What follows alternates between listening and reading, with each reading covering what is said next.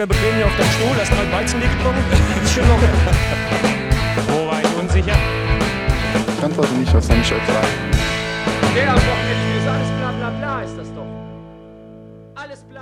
Hallo und herzlich willkommen zur Sonderfolge vom Broadcast, dem Sport-Podcast mit Lennart und Sepp. Wir melden uns nach einem Wochenende zurück, das äh, ohne Bundesliga-Fußball auskommen musste. Wir haben euch aber versprochen, dass wir trotzdem etwas liefern und Dabei wird es heute im ersten Teil um die restlichen Transfers vom Deadline Day gehen. Wir geben nochmal so ein bisschen unsere Einschätzungen ab. Und im zweiten Teil gibt es ein Special für unsere Kickbase-Community, die ja relativ groß ist und auch äh, ja, sehr stark am Podcast verfolgen ist. Aber ihr wisst, den Podcast, den gibt es nicht nur von mir alleine, sondern auch mit dem guten Lennart. Und ich beginne gleich mal mit der Frage, Lennart. Wie hast du denn dieses Sportwochenende gesehen? Was ist denn Schönes passiert, was dich äh, beeinflusst hat in deinem weiteren Leben? Ja, hallo lieber Basti, vielen Dank für diese schöne Anmoderation und hallo auch von mir an euch, liebe Zuhörer. Du hast es schon gesagt, das Sportwochenende hat zwar ohne die Bundesliga stattgefunden, aber es waren trotzdem sehr viele spannende und äh, zum Teil auch historische Ereignisse ich weiß gar nicht, wann das letzte Mal so viele historische Ereignisse auf ein Sportwochenende gefallen sind. Also zum einen haben wir da eine historisch gute Leistung der deutschen Nationalmannschaft gesehen. Und dann äh, hat es allerdings in anderen Sportarten wirklich, wirklich ja, historische Ereignisse gegeben. Einmal in der Formel 1, Lewis Hamilton gewinnt sein 91. Rennen und stellt damit den Rekord von Michael Schumacher ein. Dann schlägt Rafael Nadal in einem absolut hochklassigen French Open Finale Novak Djokovic in drei Sätzen und holt sich seinen 20. Grand Slam Titel, schließt damit auch zu Roger Federer auf.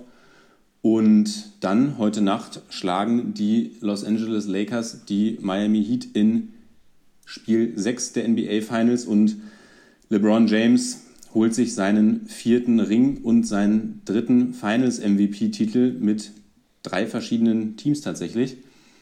Und das war auf jeden Fall ein Wochenende, was der Sportwelt, denke ich mal, noch lange in Erinnerung bleiben wird. Wie siehst du es denn? Ja, ich äh, fand tatsächlich die Szene sehr emotional, als Lewis Hamilton den Helm von ähm, Michael Schumacher überreicht bekommen hat. Also den Helm von Michael Schumacher und äh, Michael Schumachers Sohn hat äh, Lewis das Ding überreicht und man hat gesehen, dass er da merklich äh, von beeindruckt war von dieser Geste. Fand ich tatsächlich sehr schön. Und ja, zu LeBron James kann ich tatsächlich nur sagen, ganz, ganz großen Respekt vor diesem Mann, der ja jetzt seit Jahren auch immer in den, letztes Jahr nicht, aber davor eigentlich immer in den NBA Finals dabei war, natürlich gegen übermächtige Mannschaften auch schon gespielt hat und jetzt äh, den Titel nach ja, LA geholt hat. Für dich natürlich auch mit einem weinenden Auge, weil du ja so ein kleiner Miami Heat Sympathisant bist, aber wir alle wissen ja, woher auch diese äh, woher LeBron James auch mal kam oder wo er auch mal gespielt hat. So rum ist es besser bei den äh, Miami Heat und ich glaube, da hast du dann sicherlich auch ein bisschen Liebe für ihn übrig. Aber ich denke, bevor wir jetzt hier nur über Basketball sprechen und die Hörer und Hörerinnen sich fragen, was quatschen die denn hier eigentlich beide, kommen wir doch mal zur Bundesliga und zum Deadline Day. Ähm, und beginnen tun wir natürlich mal mit unserem absoluten Lieblingsclub, über den wir ja immer lange sprechen, den FC Bayern München. Und da kannst du, Lennart, ja mal kurz vorstellen, was da so ein bisschen, was da passiert ist am Deadline Day und vielleicht auch kurz davor. Ja, wir haben es ja schon angesprochen letzte Woche im Podcast. Das Fax in der Sebener Straße ist nochmal richtig heiß gelaufen am Deadline Day und in den äh, ja, Tagen davor vermutlich auch schon so ein bisschen warm gelaufen. Vier Neuzugänge haben sie noch präsentiert. Marc Rocker, Saar, Douglas Costa und Choupo-Moting. Alles ähm, ja jetzt nicht die ganz großen Namen, sage ich mal, aber doch, denke ich, gute Ergänzungen zum Team. Ich denke, der, der Königstransfer, den die Bayern da in diesen letzten Tagen getätigt haben, ist auf jeden Fall Marc Rocker, den sie ja letzten Sommer schon haben wollten. Da hätten sie 40 Millionen zahlen müssen und haben ihn jetzt für neun tatsächlich erworben plus Bonuszahlung. Ich denke, der kann Kimmich auf jeden Fall sehr gut entlasten. Ja, Chupomoting, denke ich, auch ähnlich, wird, denke ich mal, nicht so viele Einsätze se sehen wie Rocker, aber denke ich, kann auch Robert Lewandowski in dem einen oder anderen Spiel ganz gut ersetzen und viele seiner ehemaligen Teamkollegen haben sich jetzt ja auch über ihn geäußert, dass er wirklich ein sehr mannschaftsdienlicher Spieler sein soll und wirklich für gute Stimmung auch in der Kabine sorgen kann. Und diese Spieler sind auf jeden Fall auch nicht zu unterschätzen. Nicht zu unterschätzen an der Stelle auf jeden Fall auch die Leistung von dem Berater von Erik Maxim Choupo-Moting, der ihn da wirklich ja, über den HSV zu PSG und Bayern gelotst hat. Das gibt es, glaube ich, auch nicht alle Tage. Und ja, dann die anderen beiden Neuzugänge, Buna Saar aus Marseille und ein Rückkehrer ein Söldner, wie Uli Hoeneß sagen würde. Was hältst du denn von diesen beiden Spielern? Ja, absoluter Söldner auf jeden Fall. Ein charakterloser äh, Söldner, bitte. Äh, sorry, genau. ein charakterloser Söldner. da, diese, dieser Zusatz macht die ganze Aussage natürlich noch ein bisschen schmackhafter. Also Douglas Costa, Spieler mit viel Tempo, der hat Stallgeruch, wie man beim FC Bayern zu sagen pflegt. Er war ja schon mal da von 2015 bis 2017 äh, ist meine Information. Und ja, ich glaube, der kann Bayern von der Bank oder auch in Spielen, wo mal rotiert wird, definitiv viel Qualität bringen. Wie gesagt, viel Tempo und wird dann auch, denke ich, den einen oder anderen Scorerpunkt machen. Bei Saar, der ja von Marseille gekommen ist, wie du schon gesagt hast, bin ich sehr gespannt. Der hat noch kein Spiel in der Champions League gemacht, aber zu allen Transfers, Bayern ist eine funktionierende Mannschaft und ich denke, da hat man auch darauf Wert gelegt, dass man da noch Ergänzungsspieler findet. Bei Marc Rocker hatten wir im letzten Pod, glaube ich, schon mal gesagt, der wäre vor einem Jahr noch viel teurer gewesen. Das ist auf jeden Fall ein guter Deal, den Hassan Salihamidzic da eingefädelt hat. Obwohl ich mir da tatsächlich noch eine größere Lösung vorgestellt hätte. Aber da ist dann noch die Frage, was wäre da überhaupt gegangen? Wir haben ja auch noch einen Abgang oder Abgänge zu verzeichnen. Was, du kannst ja mal dazu was sagen. Genau, im Gegenzug verlassen auch drei Spieler die Bayern. Einerseits Michael Cuisance, der sich quasi, der so ein bisschen in den Deal mit äh, Saar, glaube ich, integriert war und zu Marseille gewechselt ist. Dann Sven Ulreich verlässt die Bayern, ein Spieler, der mir immer sehr sympathisch war und jetzt natürlich bei einem ebenso sympathischen Club unterschrieben hat. Jetzt äh, fieber ich zumindest an der einen oder anderen Stelle vielleicht auch mal für den HSV mit. Und ja, dann, es wäre zu gönnen, es wäre ihn zu gönnen. Und dann noch Adrian Fein, der zur PSV nach Eindhoven gewechselt ist. Und zur PSW nach Eindhoven ist ja auch noch ein anderer Spieler gewechselt, Basti. Ja, und zwar äh, Lionel Götze, wie wir ihn immer liebevoll nennen, weil er der Welt gezeigt hat, dass er besser ist als Messi.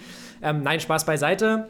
Ich muss tatsächlich sagen, damit hat natürlich keiner gerechnet, erstmal vorneweg. Allerdings glaube ich, dass es für ihn vielleicht gar nicht so eine schlechte Station ist, denn die Liga ist jetzt nicht die beste der Welt und er hat aber Zeit, entspannt Fußball zu spielen. Und ähm, Holland hat sich ja in den letzten Jahren immer mal wieder als Liga gemausert, wo Spieler, die so ein bisschen ähm, abgeschrieben waren, ähm, dann irgendwie einen guten Karriereschritt gemacht haben. Ich denke da zum Beispiel auch an den Robin Gosens, auch wenn da natürlich die Situation eine andere war.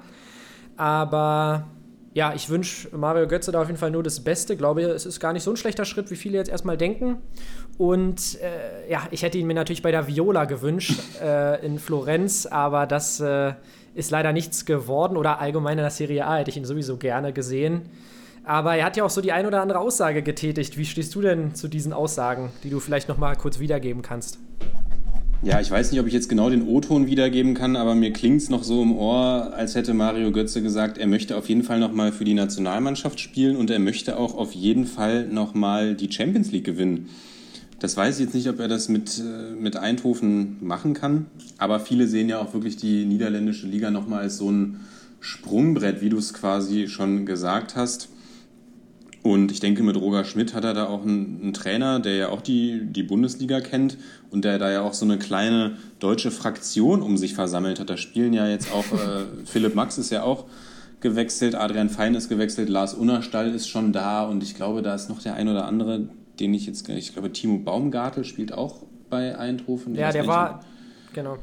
Ob äh, da noch jemand da ist. Also ich bin gespannt, die niederländische Liga ja auch irgendwie eine Liga, in der gerne mal Offensivfußball gespielt wird und vielleicht überrascht uns Mario Götze ja auch alle nochmal Ich hätte ihn grundlegend auch sehr gerne weiter in der Bundesliga gesehen, bei einem Verein, bei dem er auch eingesetzt wird, oder natürlich bei der Viola. Da werden wir vielleicht nachher auch noch ein, zwei kurze Worte zu verlieren. Da gab es ja auch noch einen ganz, ganz großen Transfer, auch man kann sagen zu unserem Unmut.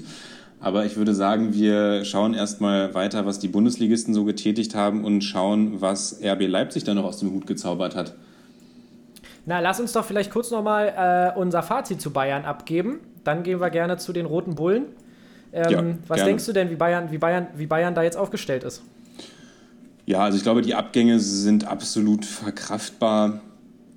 Also Ulreich, wie gesagt, einer dieser Spieler, die ich sehr geschätzt habe, die, glaube ich, auch echt ein hohes Standing innerhalb des Teams hatten. Aber der jetzt natürlich als Torwart Nummer drei, das sind einfach nicht die Ansprüche von Sven Ulreich, der ja auch äh, quasi ehemaliger Nationaltorhüter ist, das muss man sagen. Der will natürlich nicht auf, auf äh, Torwartposition 3 gerankt sein. Und natürlich nicht. Ja, also ich denke, die, die Zugänge sind auch, sind auch grundsolide. Hätte mir da auch jetzt nichts, hätte jetzt nicht mich gewehrt, wenn da noch ein größerer Name gekommen wäre, aber ich glaube, man hat wirklich den Fokus auf, auf Leroy Sané komplett gelegt, diese Transferperiode. Und es ist ja dann auch ja, immer die Frage, was gerade in diesen Zeiten so finanziell möglich ist. Also du bist zufrieden als Bayern-Fan? Ja. Sehr gut, da möchte ich mich dazu nicht weiter äußern und äh, komme mal zu meinem Herzensclub, und zwar RB Leipzig. Ähm, ja, da haben wir auch noch eine Verpflichtung von einem großen Namen äh, zu vermerken. Und zwar aus der Familie Kleuwert von der AS Roma gekommen. Und davor ähm, in Holland gespielt. Da bin ich. Also. Und, genau, das, Sprung, das Sprungbrett genutzt. Äh, liegt natürlich vielleicht auch an seiner Herkunft. ähm, könnte man ich jetzt auch nicht. orakeln. Ich glaube es auch nicht. Ähm, nee, genau. Ich, ich, also ich muss, wir haben letztes Mal ja schon über die Ausstellung von Nagelsmann gesprochen. Ich äh, ja, bin weiterhin gespannt, wer jetzt da spielt. Eine Option mehr für das äh, Rotationskarussell von Julian Nagelsmann. Ich, ich muss wirklich mal sagen, ich habe mir die Ausstellung angeguckt, habe überlegt, wo er spielen soll. Auch jetzt mit einem Forsberg, der so gut in Form ist, mit einem Olmo, der irgendwie gefühlt immer spielen soll. Also da bin ich wirklich ganz gespannt, auch äh, wenn ich und wie du auch als Italo-Fußball-Sympathisant mich sehr über ihn freuen würde in der Bundesliga. Wie schätzt du denn seine Chancen auf die Startelf ein? Ja, wie du ihn immer liebevoll nennst, Justin Kluivert. Ich bin auch sehr gespannt darauf, was er, was er liefern kann. Hat ja wirklich bei Ajax für Aufsehen erregt, da in seiner Durchbruchssaison. Und dann allerdings, ja, bei, bei AS Rom nie wirklich zu dieser Stärke gefunden oder nie wirklich das ausgeschöpft, was man sich von ihm erhofft hat. Aber gut, er ist auch erst 21 Jahre alt, er hat großes Potenzial, er hat einen, hat einen sehr großen Namen, der ihm natürlich auch irgendwie vorauseilt. Das kann ich mir vorstellen, dass es natürlich auch Druck erzeugt bei so einem jungen Spieler. Aber ich kann mir gut vorstellen, ja. dass, dass Leipzig wirklich, Leipzig hat sich ja doch als, als gute Adresse für junge Spieler auch herausgestellt und ich denke, bei den drei Wettbewerben, in denen die Leipziger vertreten sind und bei dem engen Spielplan wird es auch die ein oder andere Minute für Kleubert geben. Ja, Basti, willst du da noch kurz anschließen? Ja. Ja, da schließe ich gerne an und zwar mit einer Frage. Ich glaube, es war ja eine, eine Laie ohne Kaufoption. Bin ich da richtig informiert? Das und das finde ich natürlich sehr schade. Das finde ich sehr schade und wir wissen, du bist immer sehr gut informiert. Wäre jetzt natürlich daher, typisch, wenn es äh, falsch wäre, aber. Ja, genau, also da hätte ich mich gefreut, wenn da irgendwie noch ein Kaufdeal äh, drin gewesen wäre. Aber das bleibt auf jeden Fall abzuwarten. Hast du noch was hinzuzufügen bei Leipzig? Nee, ich habe nichts mehr hinzuzufügen. Ganz kurz zu dem Kaufoption-Ding noch. Also klar, es ist jetzt keine Kaufoption verankert, glaube ich, aber man kann sich ja dann trotzdem danach immer noch ganz gut einigen. Also man sieht es ja hin und wieder. Klar macht es die Situation entspannter, wenn eine Kaufoption gleich da ist, aber ich denke, wenn er jetzt in Leipzig einschlagen sollte, wird man sich da vielleicht auch einigen können. Die AS Rom gilt ja auch durchaus als angenehmer Verhandlungspartner. Ja, das, äh, das würde mich auf jeden Fall, wie gesagt, freuen, auch wenn Rom wahrscheinlich immer noch eine Stadt ist, die mit Leipzig mithalten kann. Eine Stadt, die auf jeden Fall auch mit Rom kulturell mithalten kann, ist äh, Sinsheim oder Hoffenheim oder äh, ja, genau, da haben wir auch zwei Transfers habe ich da auf der Agenda, über die ich gerne mit dir sprechen würde. Und zwar allen voran die Rückkehr des verlorenen Sohnes und nenn ihn beim Namen. Nenn den, sag den wunderschönen Namen. Ich möchte, dass du diesen Namen jetzt sagst. Ja, dein Namensvetter natürlich. Sepstem Rudi, der, der zurückkehrt und dafür, wenn man den Medien Glauben schenken darf, auf eine Menge Gehalt verzichtet. Das ist schon sehr aussagekräftig. Ehrenmann! und ja, ich denke, Sebastian Rudi und Hoffenheim, das hat man in der Vergangenheit gesehen, das hat man auch in der letzten Saison gesehen. Das ist eine eine Beziehung, die funktioniert und das ist ein grundsolider Spieler, der kann bei Hoffenheim wieder das Spiel stabilisieren, das Mittelfeld stabilisieren und dem habe ich eigentlich nicht mehr viel hinzuzufügen. Ist ein absolut zufriedenstellender Transfer, würde ich sagen. Genau, eine Liebe, die niemals zu Ende geht zwischen äh, Sebastian Rudi und der TSG aus Hoffenheim. Und ein Spieler, den ich schon, naja, es ist schon so zwei, drei FIFA-Teile her, den ich aber schon sehr häufig auf meiner Scouting-Liste hatte bei FIFA im Karrieremodus. ein gewisser Ryan Sessegnon, der jetzt auch den Schritt in die Bundesliga wagt. Er kam jetzt, jetzt kommt hier wieder mein gefährliches Halbwissen von Fulham, oder war er nochmal woanders zwischendurch? Naja, er ist ja damals zu Tottenham gewechselt von Fulham. Ah, genau, genau, genau, genau. Siehst du, deswegen, ich hatte da was im Hinterkopf. Und jetzt ist er bei der TSG und wirklich ein Spieler, auf den ich sehr gespannt bin, der ja irgendwie auch schon in sehr jungem Alter für Aufsehen gesorgt hat in England. Und jetzt definitiv für die defensive Außenbahn oder vielleicht sogar ein Stück offensiver eine Option ist. Ja, absolut. Noch ein Jahr jünger als Justine Kluivert und da können wir vielleicht Bezug nehmen auf die letzte Folge. Das wäre durchaus so ein Spieler, den ich mir gut als Schienenspieler im 3-5-2-System vorstellen könnte. genau, genau, da hast du recht. Oder auch im 3-4-3. Mm, der hat ja, wie gesagt, defensiv einiges auf dem Kasten, aber auch sehr viel Power nach vorne ist ja wirklich als Riesentalent gehandelt worden oder wird immer noch als Riesentalent gehandelt. Mit 20, denke ich mal, ist er noch vertretbar als Talent zu gelten. Und ja, in meiner FIFA-Karriere wäre er jetzt schon auf dem Absteck. Da, ja, da hätte er jetzt schon seinen letzten Vertrag vermutlich bei dir unterzeichnet. Mm, da wären jetzt schon einige 17-Jährige aus der Talentakademie, die, die da ein höheres äh, Rating hätten. Ähm, Definitiv. Aber ich denke, da können wir wirklich sehr gespannt sein und auch ja, ein Deal, der zu den Hoffenheimern passt, finde ich, die ja hin und wieder mal wirklich sehr interessante Spieler da aus dem Hut zaubern.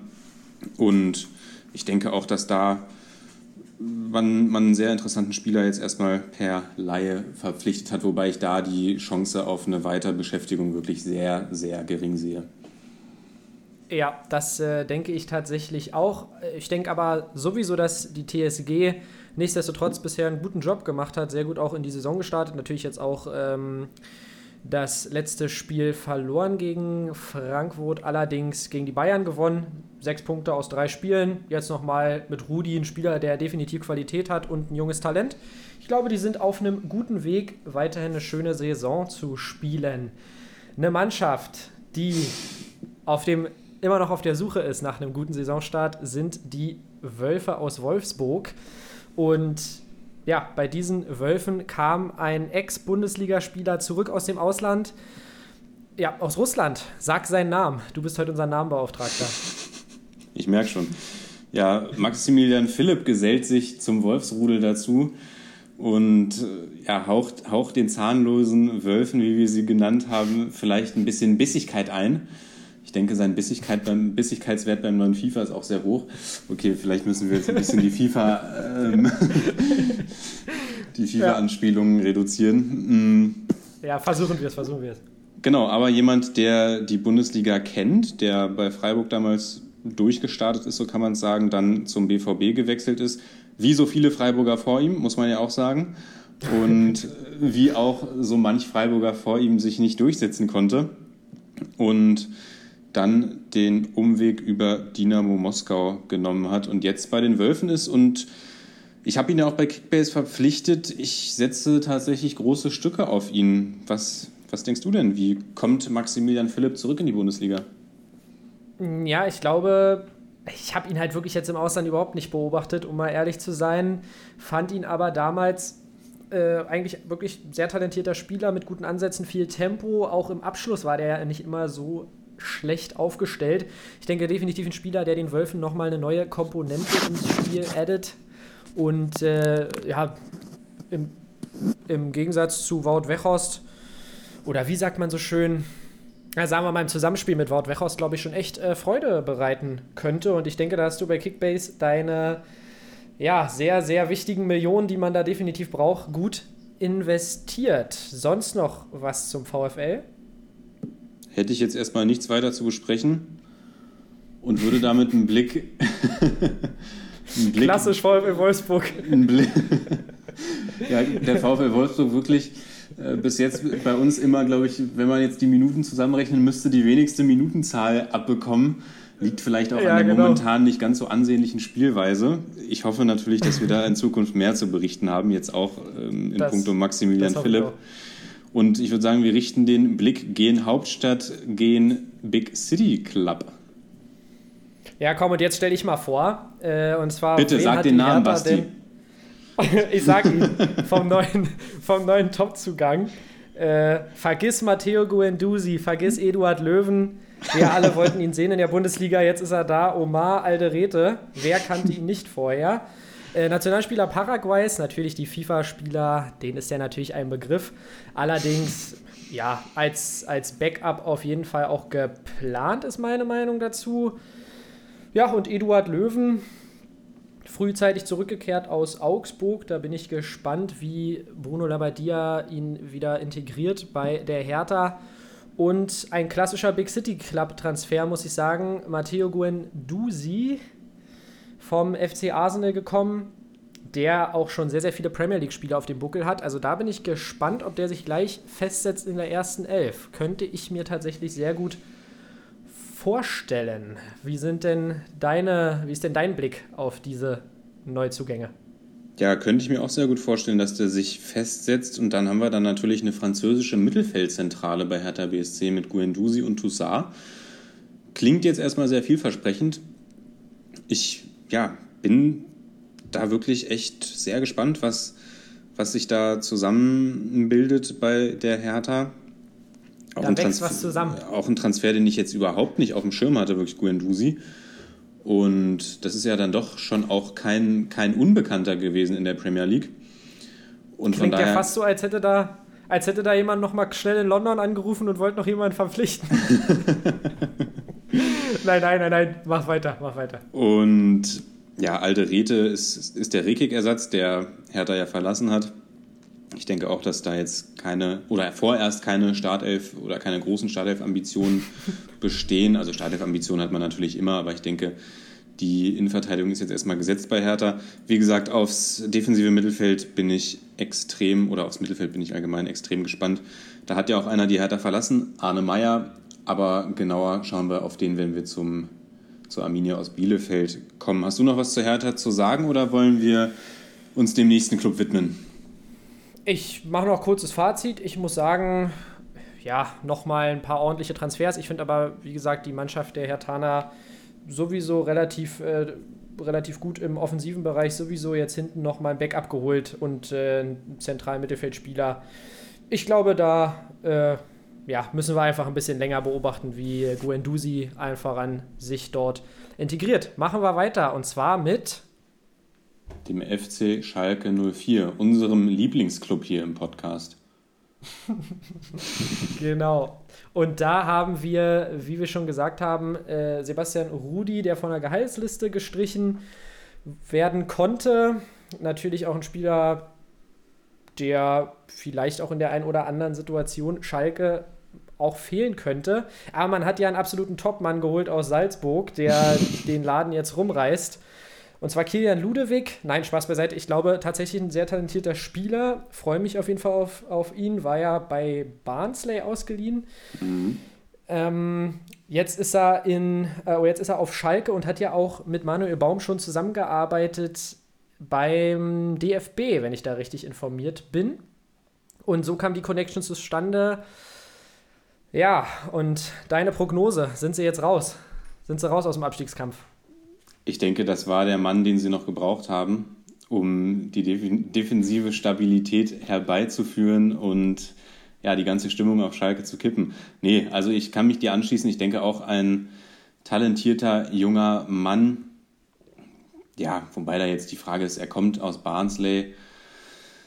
Und wie viel man da jetzt auch erstmal erwarten kann.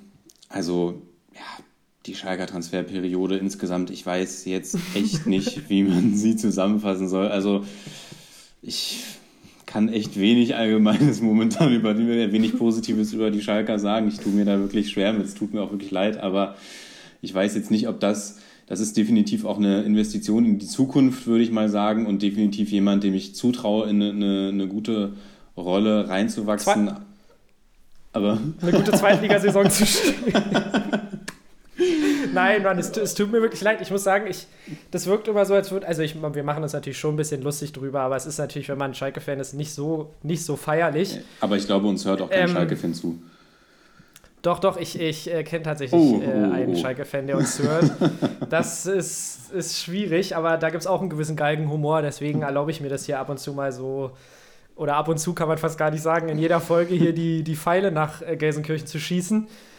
Ja, lass uns vielleicht nicht ganz so viel drüber reden, es tut nur noch mehr weh. Äh, oder ich sehe dich hier, äh, ja.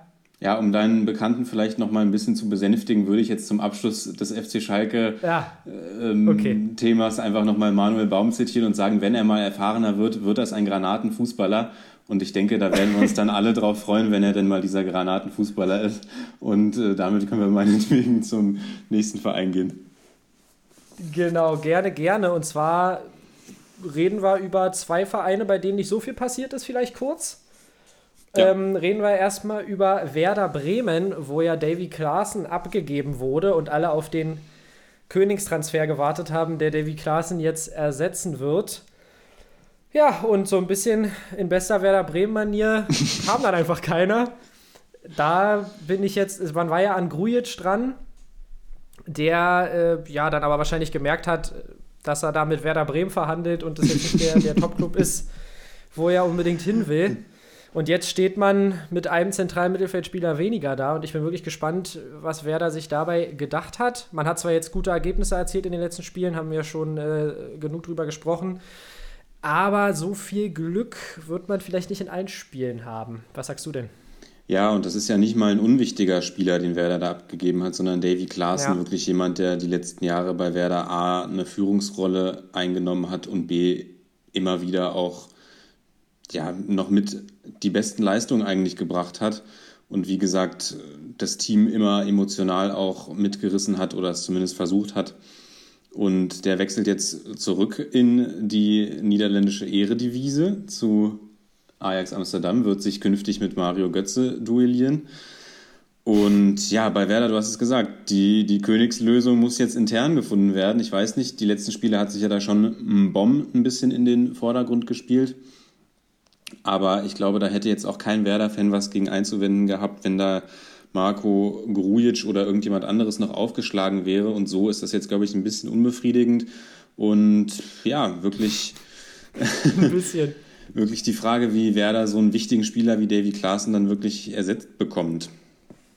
Ja, zumal sie ja auch äh, schon Vogt verloren haben an Hoffenheim. Also da, also verloren. Es war ja auch nur eine Laie, aber das äh, sind beides auch so eine Spieler, wo ich mir jetzt als Bremen-Fan nicht unbedingt gewünscht hätte, dass die beide weg sind. Wie gesagt, bei Vogt hat man es ja gewusst, aber jetzt Klaassen, der zurück zu seinem Herzensclub geht, naja. Wobei man muss sagen, ähm, Jetzt haben wir keinen Zugang mehr zu präsentieren, aber es ist ja jemand geblieben, bei dem wir fest mit einem Abgang gerechnet haben, nämlich Milot Rashica. Und das stimmt. Das kann ich mir, damit hat man ja wirklich bei Werder Bremen auch eigentlich gerechnet und ich denke, das ist nochmal doch positiv herauszuheben, dass der eben geblieben ist. Nicht, weil er unbedingt wollte, äh, muss man auch dazu sagen, sondern weil da auch einiges äh, schiefgelaufen ist am Deadline Day. Da hat das Faxgerät wieder mal ein bisschen, grün-weiß. Da hat das Faxgerät mal wieder ein bisschen gesponnen. Aber jetzt ist äh, Rashica mindestens noch eine Halbserie bei Werder. Und wenn der fit ist, ist er wirklich, äh, ja, muss man sagen, eigentlich der beste Spieler im Werderaner Kader und jemand, der da auch immer wieder sehr gute Impulse im Offensivspiel setzt und den Werderaner ja durchaus auch mal im Alleingang den einen oder anderen Punkt schon beschert hat und sicherlich dann auch noch bescheren wird. So. Würde ich sagen. Ja, ja, dann machen wir doch weiter. Vielleicht, ich würde jetzt mal noch schnell einen Club reinwerfen. Ja. Und zwar wäre Wirf ihn das rein. äh, noch, noch ein Club, bei dem nicht so viel passiert ist. Und zwar der erste FC Köln, wo ich sagen muss, dass ich da wirklich ein bisschen traurig drauf gucke und sagen muss, dass da ein bisschen äh, demnächst vielleicht es schwierig werden könnte, weil man jetzt auch am Deadline Day, da ist nicht mehr viel passiert. Man hat ja auch einen Ex-Dortmunder geholt. Du weißt, von wem ich spreche? Marius Wolf. Ah, ja, gut. Bin ich da klar. richtig informiert? Den, den hatten Genau, wir, glaube ich, im letzten Pod schon angesprochen.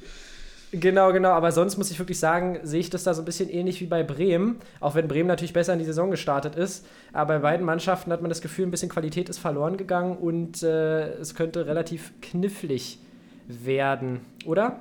Ja, den Kölnern haben wir ja schon im letzten Podcast äh, ein paar Minütchen gewidmet und haben da doch recht kritisch betrachtet, was da momentan so vor sich geht in der Domstadt. Und das hat sich jetzt nach dem Deadline Day bei mir auch nicht verändert, wobei ich jetzt auch nicht damit gerechnet habe, dass da jetzt noch Lionel Messi aufschlägt. Ähm, Köln oder nix. Und von daher, ja, ich denke mal, wir werden nächste Woche wieder sehr viel zu, zu den Kölnern zu besprechen haben, weil da hängt es ja auch noch ein bisschen daran, ähm, da haben wir ja durchaus einen Trainer, der vielleicht auch äh, nach der nächsten Woche seine Koffer packen könnte. Und wir sind hier ja immer extrem heiß auf Trainerentlassungen, ihr habt es schon mitbekommen. Und da, Ja, freuen, da deshalb- freuen wir uns natürlich immer über Gesprächsstoff. Genau, deswegen würde ich sagen, haken wir das ab und gehen rüber zur Arminia aus Bielefeld, schließen damit die ganze Geschichte hier zu den Transfers auch ab. Vielleicht machen wir danach noch einen kleinen Exkurs nach Italien, aber äh, kurz geht es erstmal noch um die Arminia. Die haben Arne Meyer verpflichtet und wie ich finde, ein Transfer, der eigentlich echt gut passt, für beide Seiten eigentlich. Arne natürlich noch ein bisschen verletzt, der Berliner Jung, aber nichtsdestotrotz, nichtsdestotrotz äh, glaube ich, ein guter Transfer, wenn er dann wieder fit ist für die Arminia. Ja, absolut. Also da war ich auch echt positiv überrascht, als ich das gelesen habe. Habe ja auch die ein oder andere Sympathie für Arminia Bielefeld und fand es sehr gut, dass sie Arne Meyer da per Laie verpflichtet haben. Und er hat ja auch wirklich einen Wechsel gefordert.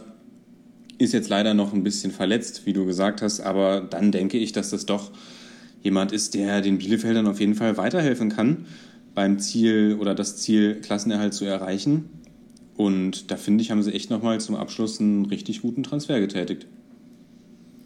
Genau, und damit hast du das Fazit eigentlich schon mit drin gehabt.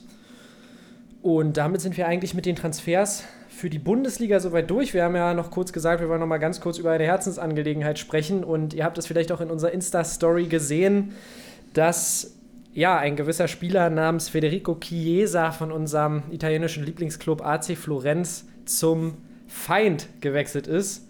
Und zwar ist er auf den Spuren von Weston McKenney zu Juventus Turin gewechselt. Und das ist, äh, müsst ihr euch vorstellen, eigentlich Hochverrat, Lennart. Du kannst ja mal kurz beschreiben, was sich dort für Szenen abgespielt haben sollen beim Medizincheck in Turin.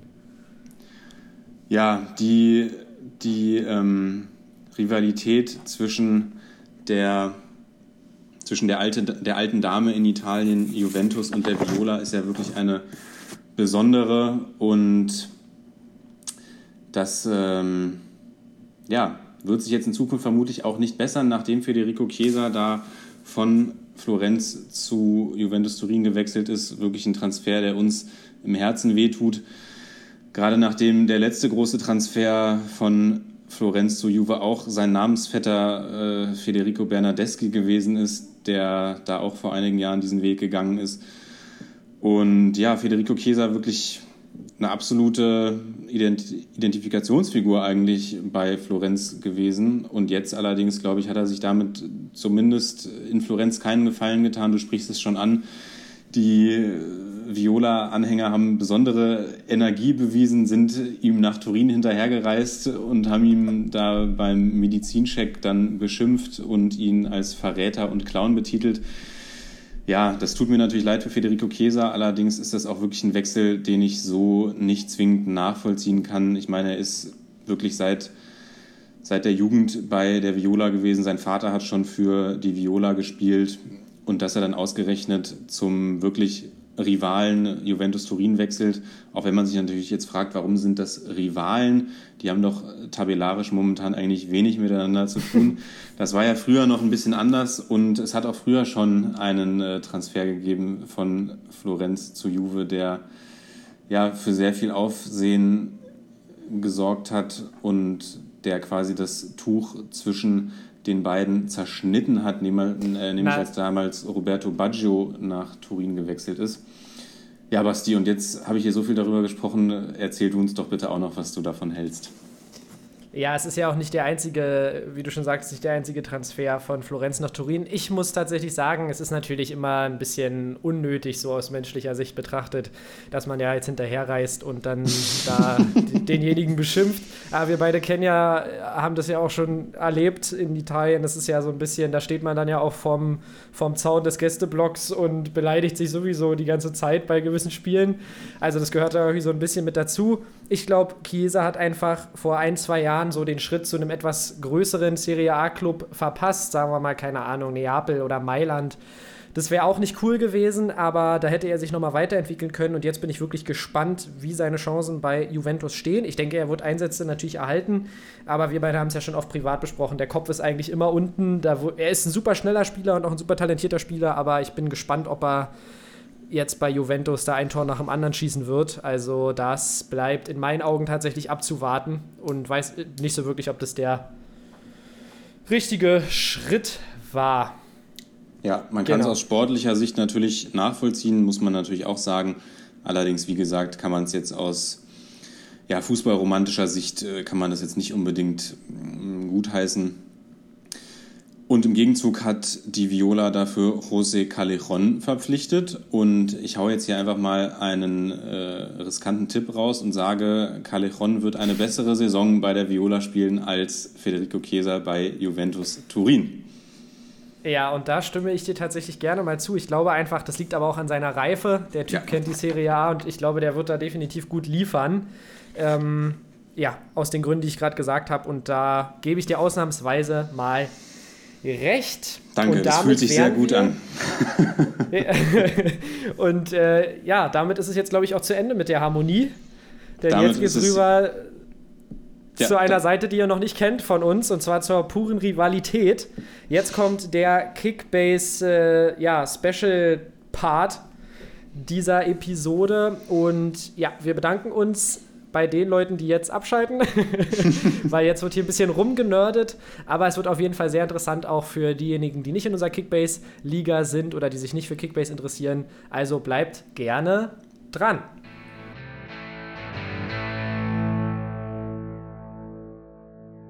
Wir haben, ähm, damit ihr jetzt auch oder damit ihr in dieser Folge mal vielleicht ein paar andere Leute noch als uns zu hören bekommt und noch ein paar andere Meinungen mal hört, haben wir in unserer Kickbase-Gruppe ein bisschen rumgefragt und haben den ein oder anderen gefunden, der hier uns den ein oder anderen Wortbeitrag geschickt hat.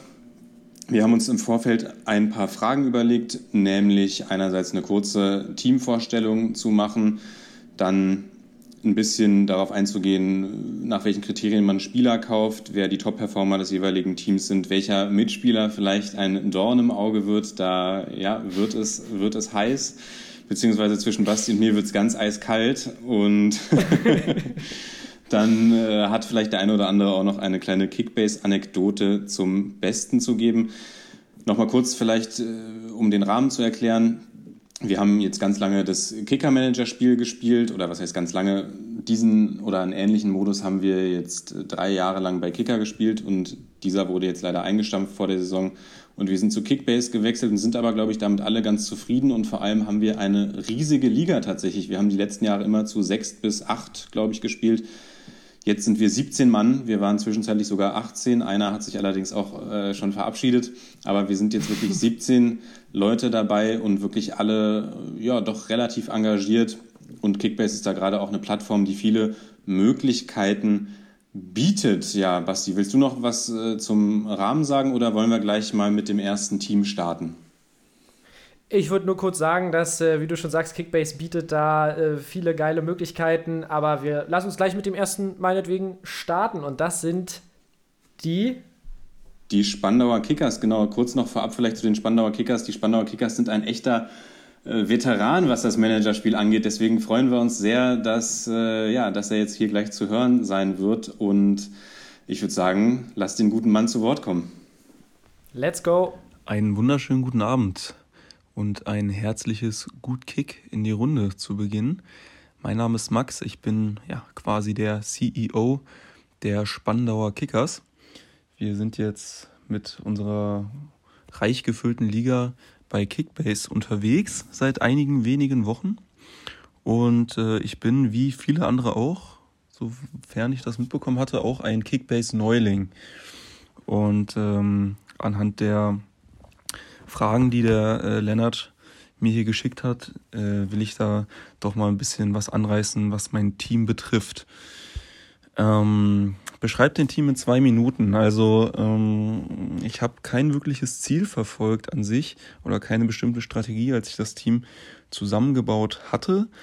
Der ein oder andere gute Spieler war glücklicherweise schon dabei, wie beispielsweise ähm, der Nils Petersen in Kombination dann später mit Lukas Höhler. Das hat auch ganz gut funktioniert erstmal. Und ansonsten habe ich wirklich äh, die anderen Spieler allesamt dazu gekauft. Ich habe versucht, in irgendeiner Form äh, so eine gewisse Balance zu haben, in jedem Part sozusagen der Mannschaft, äh, dass dort gepunktet werden kann. Und ansonsten sind die Spandauer Kickers ja natürlich etwas außerhalb von Berlin im Ruhigen angesiedelt und da denke ich, konnte ich in den Verhandlungen mit den einzelnen Top-Spielern auch äh, entscheidende Argumente vorbringen, ähm, die sie dann letztendlich dazu bewogen haben, bei uns und nicht bei einem der RB-Clubs beispielsweise äh, zu unterschreiben. Ne? Die Spandauer Ruhe ist, denke ich, allseits bekannt, gerade im Umkreis von Berlin. Worauf achtest du beim Kauf von Spielern? Also, da ich ja wie gesagt auch ein Kickbase-Neuling bin, habe ich äh, mir mal klamm und heimlich ein Tutorial angeguckt auf YouTube da gibt es einen, der ist da ziemlich groß mit dabei. Und da, der hat da immer so ein paar Tipps und Tricks auf Lager. Und zunächst ist mir natürlich wichtig, erstmal, wie haben sie die letzten Spiele abgeschnitten? Das ist am Anfang der Saison gar nicht so einfach dann natürlich. Da guckt man ein bisschen auf die vergangene Saison und muss sich ein bisschen natürlich auch auf den eigenen Instinkt verlassen. Und ähm, im Idealfall sollten sie natürlich im Marktwert ja, steigen. Ne? Das heißt, wenn man ein bisschen über Marktwert bezahlt, dass man vielleicht zur Not den Wert trotzdem noch äh, rausbekommt, den man bezahlt hat, wenn der Spieler sich beispielsweise verletzen sollte oder wirklich unterirdisch schlecht spielt.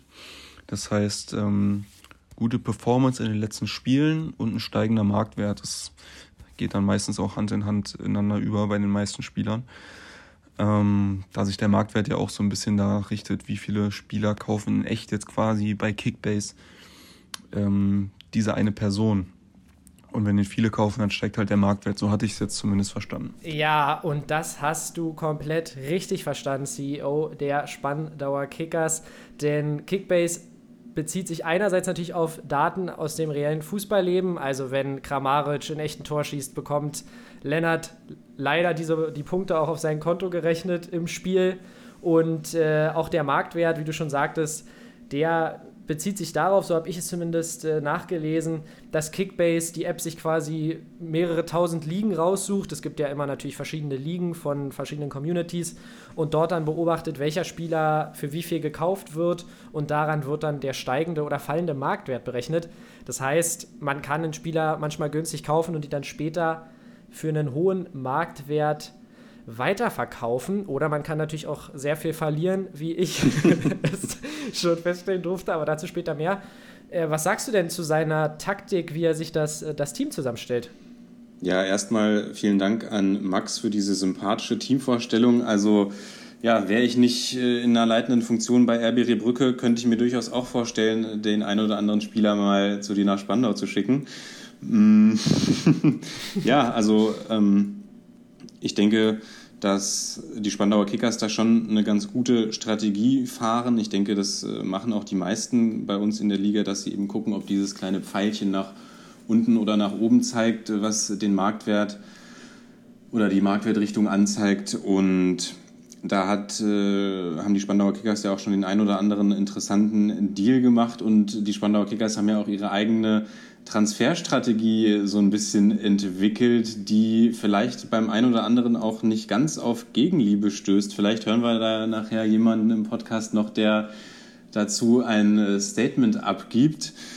Und dann würde ich sagen, hören wir uns doch mal an, wer so die Leistungsträger bei den Spandauer Kickers sind. Ähm, meine Top-Performer, muss ich sagen, auch gar nicht so einfach äh, zu ja, festzustellen, da sich die Mannschaft jetzt auch noch ein bisschen verändert hat. In den letzten Wochen, jetzt war sowieso Länderspielpause, da ist einiges dazugekommen. Grundsätzlich kann man sagen, Leon Goretzka, wenn er spielt, dann macht er einfach seine Punkte. Ähm, ist jetzt bei 116 Punkten im Schnitt. Letzte Saison war er, glaube ich, bei knapp 140. Ich denke, der wird sich auch noch ein bisschen was tun. Ähm, ansonsten Nils Petersen hat auch schon 300 Punkte nach drei Spieltagen fast erzielt. Und ansonsten habe ich hier noch den Van der Horn, der ist auch bei 95 Punkten von Bielefeld, der Verteidiger im Schnitt. Wer noch ganz gut ist, ist der Gikiewicz, den hatte ich jetzt erst einen Spieltag, da hat er aber auch ganz gut performt. Ich schaue gerade mal rein, 137 Punkte hat er da gemacht. Ähm, genau, das sind so die Leute, die jetzt erstmal die nächsten Spiele, denke ich mal, viele Punkte erzielen werden. Und ähm, ansonsten habe ich mir jetzt noch den äh, Gendusi geholt von ähm, Hertha BSC sowie Ryan äh, Sessignon von Hoffenheim, also zwei fürs Mittelfeld, sowie Kingsley Coman und Christoph Kramer. Also da bin ich gespannt, wie die in den ersten Spielen dann für die Spandauer Kickers performen können und punkten können. Da werde ich mich auch noch von dem einen oder anderen trennen müssen, denn ja, man darf ja nicht mit Minus in den Spieltag reingehen und momentan sind die Kickers doch leicht ins Minus gerutscht. Ja, das liest sich doch fast wie eine Bundesliga All-Star 11, die da bei den Spandauer Kickers unter Vertrag steht, mit sehr, sehr vielen interessanten Spielern. Auch dem einen oder anderen, den wir ja heute erst nochmal in unserem kleinen Transferrückblick besprochen haben. Und ja, als der Name Rafael Gikiewicz fiel, glaube ich, äh, da in meinem Display ein schmerzverzerrtes Gesicht bei Basti erkannt zu haben. Das ist natürlich ein Torwart, den auch Basti gerne in seinem Team vielleicht gehabt hätte. Definitiv. Sonst, äh, ja, mit Leon Goretzka natürlich auch einen sehr interessanten Spieler bei den Spandauer Kickers. Denn äh, ja, die Bayern-Spieler sind natürlich extrem teuer, aber auch extrem beliebt, weil es da auch spezielle Boni gibt, wenn das Team beispielsweise gewinnt. Und dazu kannst du uns ja vielleicht noch mal ein bisschen mehr erklären, Basti. Genau, denn äh, wir haben einerseits natürlich diesen, diesen Team-Bonus, wenn, wenn der Spieler in einer Siegermannschaft spielt, dann gibt es nochmal extra Punkte. in einer Siegermannschaft. genau, in einer absoluten Siegermannschaft spielt. Das sind ja die Bayern, da kann man ja immer mit Siegen rechnen. Dann gibt es noch Minutenbonus, das heißt, wenn Goretzka jetzt 90 Minuten durchspielt, kriegt, äh, kriegen die Spandauer Kickers auch nochmal extra Punkte. Und jeder jeder Punkt quasi, also ein Punkt sind 1000 Euro Ingame-Währung und mit dieser Ingame-Währung kann man dann die horrenden Transfersummen bezahlen, die sich dort auftun. Und apropos Transfers, man darf bei den Spandauer Kickers nicht vergessen, dass er auch unser Transferkönig äh, aktuell ist. Es gibt noch so ein paar Battles, die dann ligaintern durchgeführt werden. Und da sind die Spandauer Kickers mit 92 Transfers ganz vorne. Danach kommt RB Hönow, das ist mein Verein mit 64. Und da sieht man schon, die Spanne ist, ja, der Unterschied ist riesig. Und das ist auch zurückzuführen auf die, ja, nicht immer beliebten Transferpraktiken, die die Spandauer Kickers dort durchziehen. Aber da ist er nicht alleine mit seltsamen Transferpraktiken. Dazu später mehr. Und ja, man kann vielleicht noch sagen, dass die Spandauer Kickers, ja, die sind einfach up to date, die sind immer dran an der Liga, die haben da ihre Fühler ausgestreckt. Er sagt es ja auch selber, ja, die Spieler wollen auch nach Spandau. Das merkt man und äh, er ist immer sehr schnell und äh, ja, er zahlt auch gut. Er zahlt auch gut. Hast du da noch was hinzuzufügen oder hören wir weiter rein? Ja, bei Spandau werden auf jeden Fall, wie mir scheint, gute Gehälter gezahlt. Und noch ganz kurz, er sagt ja am Ende, er ist gerade im Minus und muss sich vielleicht von dem einen oder anderen Spieler noch trennen. Äh, da ist es nämlich so, dass du grundlegend darf man ins Minus gehen, ein Drittel des eigenen Kaderwertes. Allerdings zum Spieltagsanpfiff muss dann das Konto positiv sein, sonst wird man leider nicht äh, mit, mitberechnet an diesem Spieltag. Genau, und da bin ich gespannt, wen die Spandauer Kickers dort noch abgeben werden. Ähm, denn ja, sonst Hagels, wie du schon sagst, Minuspunkte, aber er hat ja da auch wirklich, wie du schon sagst, eine Bundesliga All-Star. Mannschaft kann man schon fast sagen. Welcher Mitspieler ist dir einen Dorn im Auge? Grundsätzlich natürlich gar keiner, aber es sind hier schon gewisse Praktiken aufgetaucht, gerade bei den RB-Clubs. Ne? Da weiß man ja auch immer nicht so ganz, wo kommt das, das Geld jetzt her? Ist das quasi nach den Financial Fair Play Regeln äh, ja, dem noch unterzuordnen oder wird da schon getrickst? Was Spielerkäufe in Anführungsstrichen angeht, das muss man natürlich äh, ganz ernsthaft äh, beobachten und zur Not vielleicht auch mal da die Ethikkommission einschalten. Und ähm, ja, was so die bisherigen Momente im Managerspiel angeht, kann ich noch gar nicht so viel sagen. Wir haben ja erst den dritten Spieltag, aber das war eigentlich am interessantesten am ersten Spieltag festzustellen, gut, wie funktioniert das Ganze eigentlich, wie funktioniert die App, das live mitzuverfolgen, da man ja einen Monat Premium umsonst hat, wie sich die Punkte entwickeln und man fiebert da wirklich richtig mit. Äh, noch mehr, muss ich sagen, als bei einem typischen Tippspiel jetzt, äh, bei einem Kicker-Tippspiel oder auch beim Managerspiel von Kicker, was wir die letzten Jahre dann immer gespielt haben. Ähm, durch diese, dadurch, dass man wirklich live sieht, okay, jetzt wurde ein guter Pass gespielt, da kriegt er neue Punkte, da achtet man dann schon mehr drauf. Und ähm, das ist klasse, diese Interaktivität und auch mit den Kommentaren unter Transfers und generell der Chat. Das macht schon richtig Spaß, muss ich sagen. Und da freue ich mich einfach auf die nächsten Spieltage. Ähm, an der Stelle freue ich mich jetzt einfach auf den weiteren Verlauf des Podcastes. Wünsche euch einen schönen Abend, Jungs, einen guten Start in die Woche. Und äh, ja, euer Max von den Spandauer Kickers. Ciao, ciao.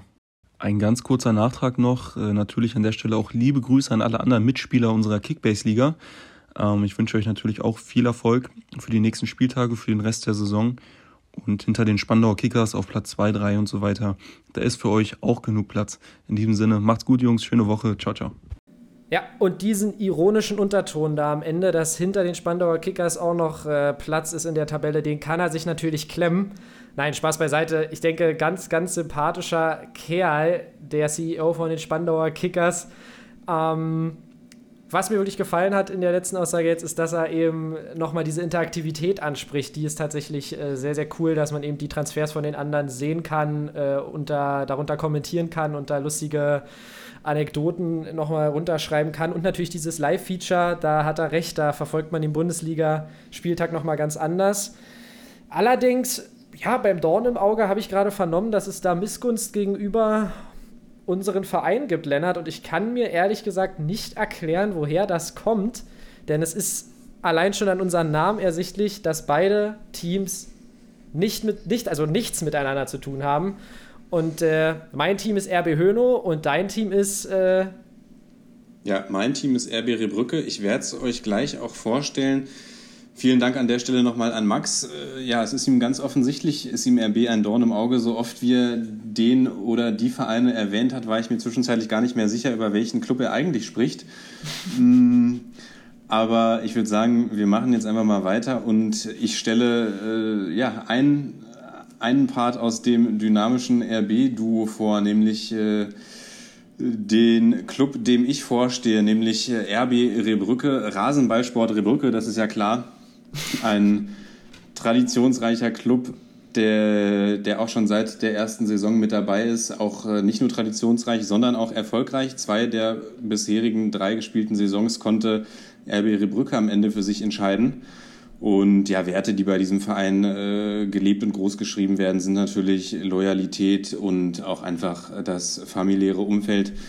Das, äh, ja, das zeigt sich auch daran, dass äh, der Name RB Rebrücke immer noch erhalten geblieben ist, obwohl der Club äh, Anfang des Jahres die ja, nach Potsdam West in den Westen von Potsdam umgezogen ist und auf der Mitglieder auf der Mitgliederversammlung wurde dann allerdings äh, ja, beschlossen, dass der Name RB Rebrücke weiter bestehen bleibt, einfach weil man so viel damit verbindet und dieser Club, wie gesagt, so viel Tradition hat. Und jetzt, äh, ja, ist RB Rehbrücke nicht der einzige Club im äh, Westen Potsdams. Da gibt es noch einen weiteren Club, den wir später auch noch hören werden. Zwischen diesen beiden Clubs herrscht allerdings eine absolut äh, freundliche Koexistenz mit dem Sunshine West FC, nennen wir den Club beim Namen. Die Geschäftsstellen der beiden Clubs liegen wirklich nur wenige hundert Meter auseinander und hier findet immer ein freundschaftlicher Austausch statt. Genau, wenn ich jetzt mal meine, meine Taktik bei Spielerkäufen äh, nennen soll, also dadurch, dass ich natürlich schon diesen Modus oder einen vergleichbaren Modus relativ lange spiele und auch die Jahre davor schon immer das Managerspiel beim, beim Kicker gespielt habe, hat man natürlich so ein bisschen seine Lieblinge. Beispielsweise André Kramaric versuche ich eigentlich jedes Jahr in mein Team zu holen. Allerdings äh, muss man auch da sagen, dass ich mich da immer so ein bisschen selbst zügeln muss, dass ich jetzt nicht nur Spieler kaufe, die irgendwie die letzten Jahre bei mir gut performt haben, beziehungsweise kann ich ja auch gar nicht, weil sie immer so grandios spielen, dass sie dann im nächsten Jahr viel teurer sind, weil ich ja auch so ein super Auge für Talente habe. Nein, aber da ähm, versuche ich schon irgendwie immer hm, einen ganz guten Mix äh, zu bilden. Und ja, die letzten Jahre habe ich wirklich auch immer versucht, irgendwie hier und da mal das ein oder andere Talent zu verpflichten, was jetzt wirklich schwieriger geworden ist bei Kickbase, dadurch, dass es keinen allgemeinen Transfermarkt mehr gibt, sondern nur maximal 20 bis 30 Spieler auf dem Transfermarkt zur gleichen Zeit sind und man dadurch jetzt nicht irgendwie, wenn man jemanden entdeckt, der der gerade mal irgendwie ein gutes Spiel gemacht hat oder über den man was Interessantes gelesen hat, dass man den direkt kaufen kann, sondern man muss warten, bis er dann auch auf dem Transfermarkt ist und dann haben die anderen meistens auch schon Lunte gerochen. Das heißt, das hat mir dieses Jahr ein bisschen oder macht mir dieses Jahr manchmal einen kleinen Strich durch die Rechnung. Ja, kommen wir zu meinen Top-Performern. Ihr habt es die letzten Wochen schon gehört, Andrej Kramaric äh, ist da ganz vorne zu nennen. Den habe ich glücklicherweise dieses Jahr auch wieder überzeugen können, nach Riebrücke zu wechseln. Dann äh, jemand, mit dem ich ehrlich gesagt äh, nicht gerechnet hätte, dass er so durchstartet, Felix Udokai von Augsburg und äh, auch Daichi Kamada spielt momentan eine ganz gute Rolle. Jetzt habe ich noch Niklas Füllkrug in der Länderspielpause verpflichtet und hoffe, dass er weiterhin so solide knipst. Ja, und kommen wir jetzt vielleicht zu den Spielern, die mir ein Dorn im Auge sind oder sein könnten. Grundlegend schließe ich mich da erstmal Max an. Niemand ist mir eigentlich ein Dorn im Auge, sondern ich freue mich über jeden, der da bei uns in der, in der Liga mitspielt.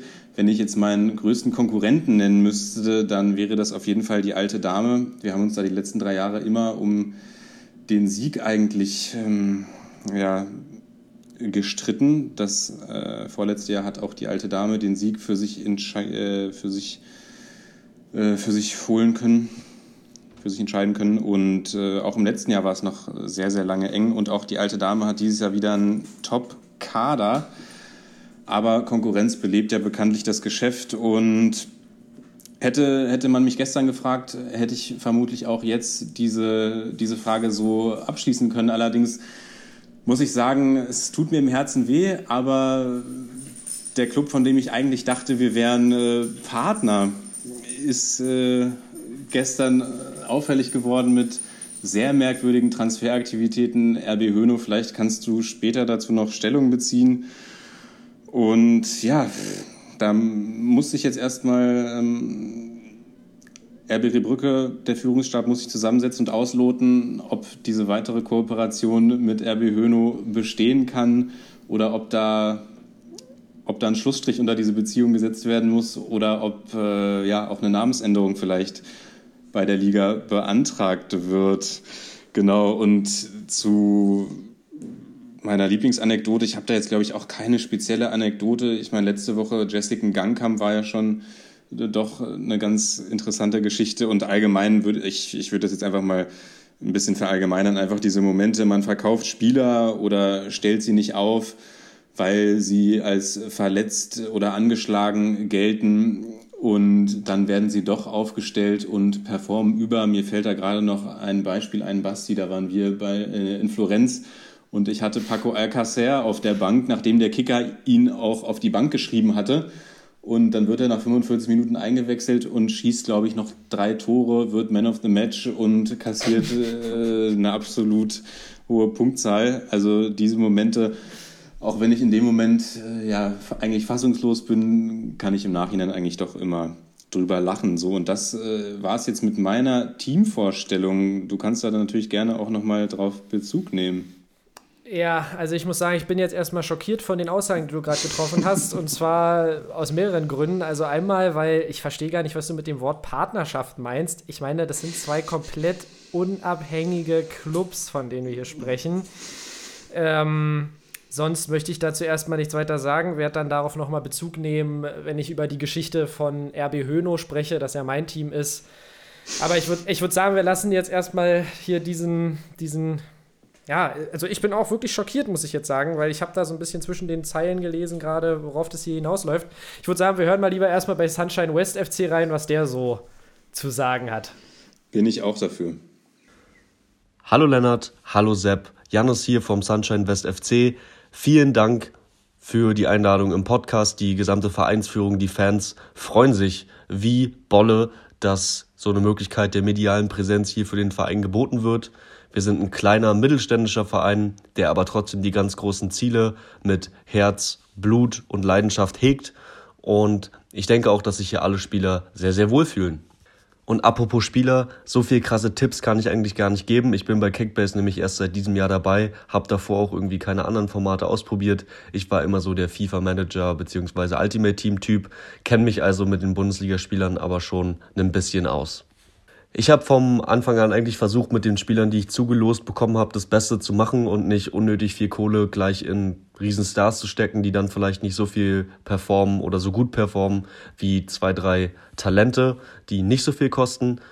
Und habe ein bisschen auf die falschen Spieler gesetzt. Ich hatte zum Beispiel Hishi Won von RB Leipzig, der eigentlich relativ viel wert war, ich glaube 23 Millionen, aber absolut nicht performt hat. Und ja, jetzt habe ich ein bisschen umgestellt und mein Team vor allen Dingen versucht in der Breite zu stärken. Ja, auch ein sehr sympathischer Zeitgenosse, den du uns hier in den Pod gelotst hast. Lennart, du hast ja schon gesagt, eure Geschäftsstellen sind sehr nah beieinander. Und äh, man merkt auch einfach die Sonne, die äh, dort aus der Stimme scheint, äh, die ja die Landeshauptstadt äh, Brandenburgs küsst, kann man ja sagen. Genau, und was mir sehr sympathisch ist, wir haben ja heute noch nicht genug FIFA-Anekdoten rausgeholt, dass auf jeden Fall der Ultimate, Ultimate Team FIFA-Sucht, die auch, äh, ja, dass er uns da in nichts nachsteht. Und das ist auch immer ein guter Indikator, was so die Sleeper angeht, also die Spieler, die nicht alle unbedingt auf dem Schirm haben. Denn wie wir auch schon mal orakelt haben, die FIFA-Potenziale werden immer wahr. Und äh, von daher auf jeden Fall schon mal ein sehr, sehr guter Ansatz. Interessant auch die Frage, ob man sein Team in die Breite oder eher in die Spitze aufstellen sollte. Denn wenn man dann aufs falsche Pferd setzt bei hohen Transfersummen, dann kann das ganz schnell nach hinten losgehen. Ich habe mir beispielsweise Christopher Trimmel geholt für knapp, ich glaube 19 Millionen waren es. Mittlerweile ist er nur noch 11 wert. Oder vielleicht ein bisschen mehr, vielleicht irre ich mich gerade. Ich glaube 14 ist er wert, Entschuldigung. Und bei Borneau habe ich, glaube ich, 16 bezahlt und er ist mittlerweile 9 wert. Also da kann man echt extrem, extrem abstürzen. Was ist denn deine Meinung zu dieser Breite, Breite oder Spitze-Thematik, Lennart? Ja, da haben wir ja einige, oder da haben wir ja viele Spieler, die das verschieden sehen bei uns in der Liga. Ich wäre jetzt, glaube ich, eher jemand, der sein Team in der Breite aufstellt. Aber beispielsweise ein prominentes Beispiel für jemanden, der es eher in die Spitze aufstellt, ist ja die alte Dame die damit bis jetzt sehr gut gefahren ist, die Haaland und Lewandowski im gleichen Team hat. Werden wir vielleicht auch noch gleich äh, was zu hören. Und ja, grundlegend habe ich da oder bin ich da der Meinung, dass es schon wichtig ist, dass die Spieler regelmäßig spielen.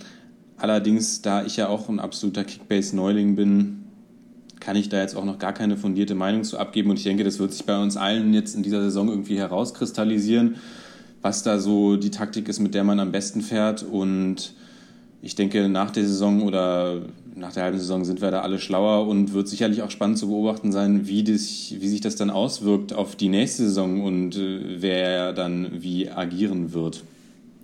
Ja, da gebe ich dir vollkommen recht. Ich muss tatsächlich sagen, ich bin eigentlich ein großer Freund immer davon, auf möglichst allen Positionen Spieler zu haben, die auch punkten können. Aber wenn dann halt so ein Haaland um die Ecke kommt und irgendwie drei Scorerpunkte hat oder so ein Lewandowski und vier Buden einhaut, der hat dann halt trotzdem so viel wie ein paar andere Spieler von mir zusammen. Also, ja, ich weiß nicht, ich bin wie gesagt kein Freund davon, dann da ein, zwei Spieler zu haben und sonst nur, ja, Bankspieler oder sowas. Aber gut, hören wir mal weiter rein. Meine Top-Performer sind zurzeit zum einen Rafael Guerrero, der hat mir leider noch am ersten Spieltag verletzungsbedingt gefehlt. Jetzt ist er wieder dabei, hat auch durchschnittlich 105 Punkte schon auf dem Konto. Die letzten Saisons eigentlich ja auch zum Führungsspieler bei Dortmund avanciert. Mittlerweile auch 37 Millionen wert, ist dementsprechend auch mein teuerster Spieler und auf dem werde ich die Saison auf jeden Fall bauen. Zum anderen habe ich mir Trapp geholt, ein sehr, sehr schöner Mann aus Frankfurt und ja, der hat mit durchschnittlich 92 Punkten die letzten zwei Spieltage für mich auch sehr, sehr gut abgeliefert. Ansonsten habe ich in der heißen Transferphase, die ja jetzt noch lief, nochmal zugeschlagen, mir Justin Kluivert zugelegt. Ich bin sehr, sehr gespannt, was der für, ich glaube, 17 Millionen habe ich ihn bekommen, bei RB so abliefert. Ich hoffe, er schießt ein paar Tore und bereitet zumindest auf dem Flügel sehr, sehr viele vor. Ja, da wünsche ich doch dem Sunshine West FC viel Spaß beim Aufstellungsorakeln von, äh, von RB Leipzig. Ich war in Kleuwert auch dran, war auch tatsächlich sehr nah dran an dem Angebot, aber bin eigentlich ganz glücklich, weil das relativ schwierig wird, glaube ich, immer abzuschätzen, ob Kleuwert spielt oder nicht. Und sonst glaube ich, Lennart, du musst weitermachen, weil seitdem er Kevin Trapp gesagt hat, denke ich nur noch an, an Isabel Goulart, an die Lebensgefährtin von Kevin Trapp und kann mich nicht mehr konzentrieren. Ja, glücklicherweise kann einer von uns hier einen kühlen Kopf äh, bewahren. Sie ist nicht, nicht nur seine Lebensgefährtin, ich glaube, die beiden sind sogar verheiratet. Und ja, da hat äh, Sunshine West FC einige spannende Spieler in die brandenburgische Landeshauptstadt Potsdam gelotst, die natürlich nicht nur mit überragenden Vereinen besticht, sondern auch ja, mit, einer, mit einem unglaublichen Stadtbild. Und dazu kommt noch jemand wie Jannis, der die Geschicke beim FC Sunshine West äh, leitet, mit einem riesigen Fußballsachverstand und sehr viel menschlichem Feingefühl. Ich denke, da können wir gespannt sein, was das Team noch so leistet. Und ja, würde sagen, wir hören uns an, was der gute Mann noch so zu sagen hat.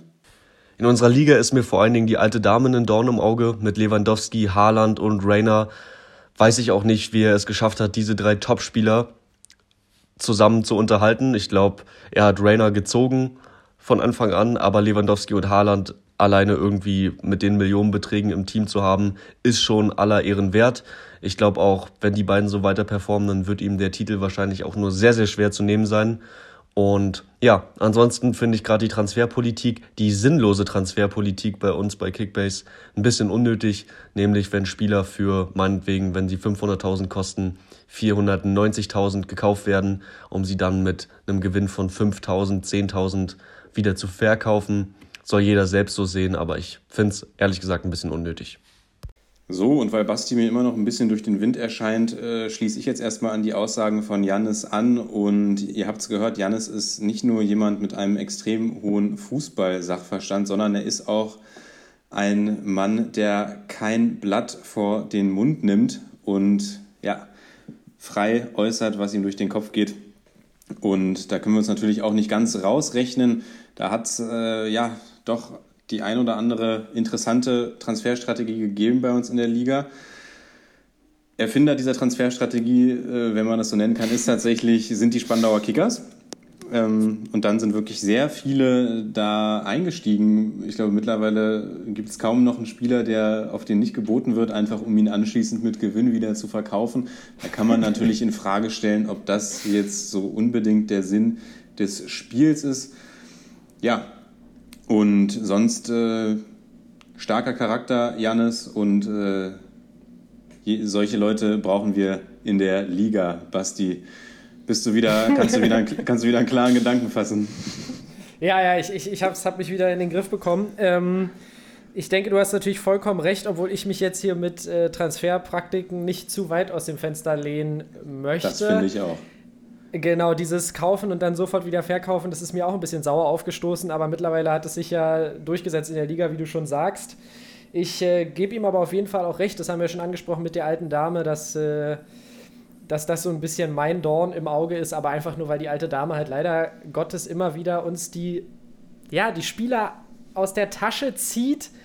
Die alte Dame besäuselt ein und dann ist es äh, ganz schnell um einen geschehen. Ich habe die Erfahrung schon selbst gemacht und einen gewissen Sinkraven irgendwie relativ idiotischerweise. Unter Marktwert. Ja, genau, das war natürlich, ähm, aber genau das meine ich so. Du, du fängst mit der alten Dame an zu kommunizieren und plötzlich ist es dann äh, vorbei.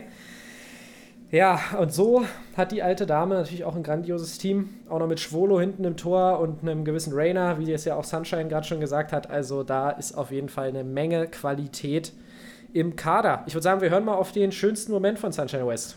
Mein Lieblingsmoment war in dieser Saison eigentlich das Spiel zwischen Union Berlin und Mainz 05. Ich habe nämlich Ingwarzen und Becker in den eigenen Reihen gehabt wusste eigentlich gar nicht, ob ich beide so richtig behalten will, konnte aber dadurch, dass das Spiel am Freitag um 20.30 Uhr war, die Aufstellung schon zehn Minuten vorher sehen, habe gesehen, beide zocken, habe ich beide in die Startelf gepackt und das 4 zu 0 gegen die angeknacksten Mainzer haben dann natürlich ordentlich Punkte auf mein Konto regnen lassen.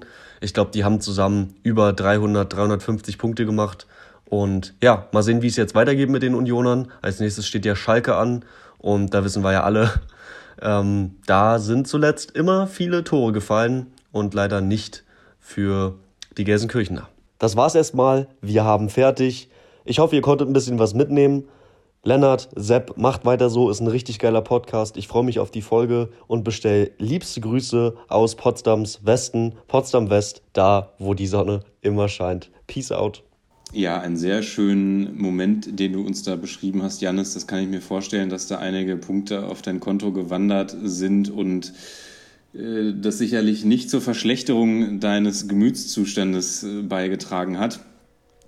Ja, an dieser Stelle dann vielen Dank für die warmen Worte, Janis, sehr gerne. Und das bezüglich des guten Podcasts können wir natürlich nur zurückgeben, denn äh, Jannis hat auch einen eigenen Podcast mit dem lieben Flo gemeinsam. Der nennt sich Raised Under Pines und dreht sich vordergründig um Musik. Und wer da mal reinhören möchte, sollte das auch tun.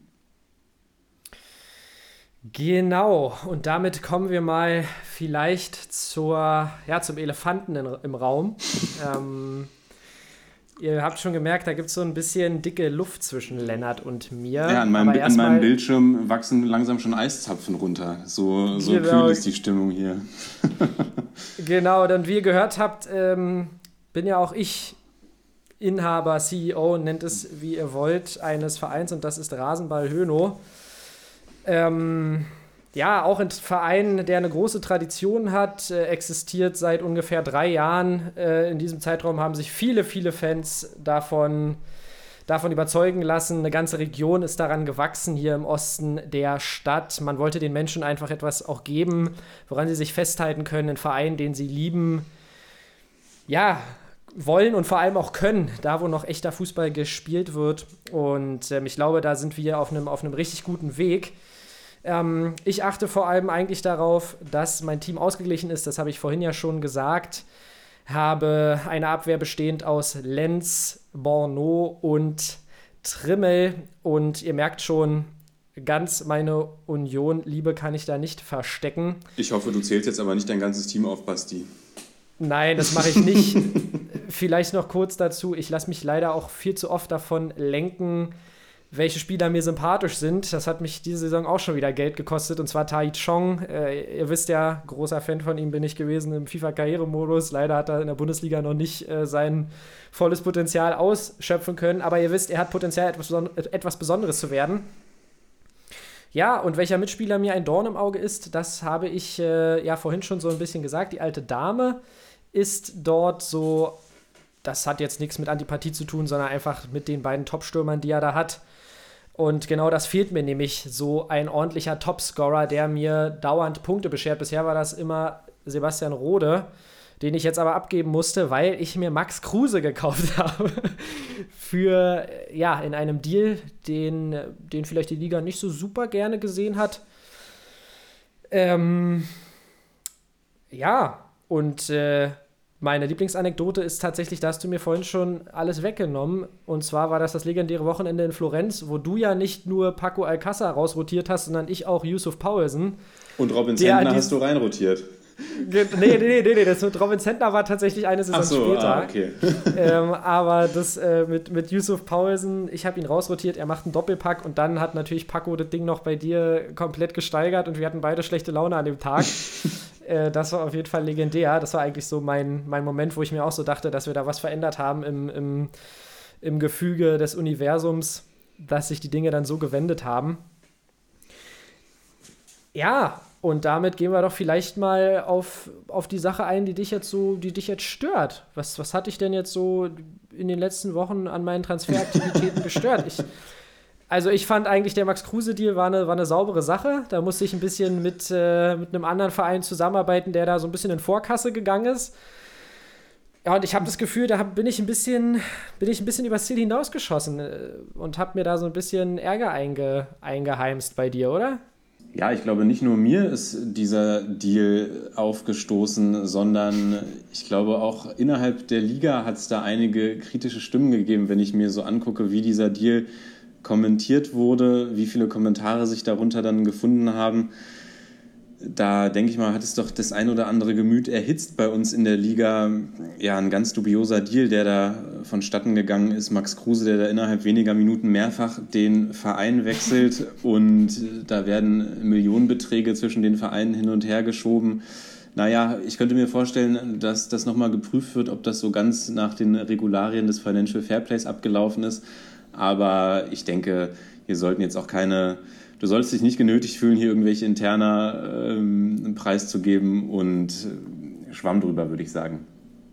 Naja, okay, ich sag mal, ich habe mir da natürlich ein bisschen Ärger eingeheimst, aber ich finde eigentlich, ich kann euch sagen, da ging auch, also viel, viel von diesem Geld ging auch an soziale Projekte in, in Rebrücke äh, und auch in Hönow. Also da gibt es auf jeden Fall äh, sollte es eigentlich keine weiteren Probleme geben und ich bin da weiterhin für, für eure Einwände offen, aber genau, ich möchte jetzt auch nicht weiter zu Stellung beziehen, weil ich es auch nicht einsehe, ganz ehrlich. Ja, ihr merkt schon, der liebe Basti ist komplett immun gegen Kritik und gegen Selbstreflexion.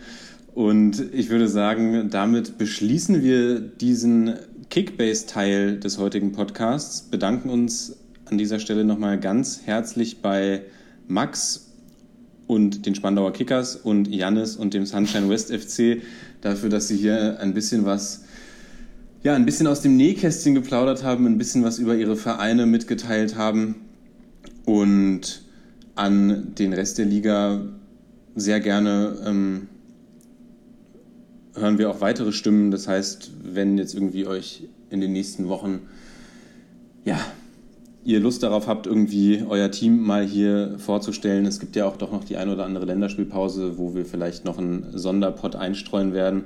Und da seid ihr natürlich alle immer herzlich willkommen und wir freuen uns, wenn da noch das ein oder andere Mitglied der Liga sich vorstellt. Es gibt ja dann nämlich doch auch die ein oder andere Transferstrategie, die wir da beobachten können der Liga, die einen dann doch äh, manchmal verwundert zurücklässt. Deswegen freuen wir uns auf jeden Fall, wenn da noch ein bisschen mehr Input von einigen weiteren Kandidaten aus der Liga kommt. Und ja, ich muss sagen, mir hat es auf jeden Fall viel Freude bereitet, jetzt hier mal ein bisschen über das äh, Spielchen abzunörden. Und äh, bedanke mich auf jeden Fall bei unseren äh, Gastbeiträgen und auch sowieso bei dir. Es war mal wieder wie immer sehr schön, Lennart. Ja, das kann ich auch wie immer nur zurückgeben. Hat sehr viel Spaß gemacht, hier nochmal mit dir die letzten Transfers Revue passieren zu lassen und dann auch mal ein bisschen tiefer in das Kickbase-Manager-Spiel einzusteigen, was ja schon wirklich, glaube ich, äh, einen sehr großen Wert bei uns eingenommen hat die letzten Wochen. Und äh, ja, dann würde ich sagen, beschließen wir die heutige Folge. Bedanken uns bei allen, die eingeschaltet haben und äh, ja, wirklich Respekt an jeden, der sich diesen Kickbase-Teil angehört hat und bis zum Schluss dran geblieben ist. Und dann hören wir uns nächste Woche wieder und werden dann wie gewohnt der Bundesliga und den stattgefundenen Spielen einen, äh, ja, einem kritischen Blick unterziehen. Genau, da wird es bestimmt wieder die ein oder andere spannende Entwicklung geben. Und ähm, ja, ich verbleibe bis dahin. Ja, macht's gut. Ciao, ciao.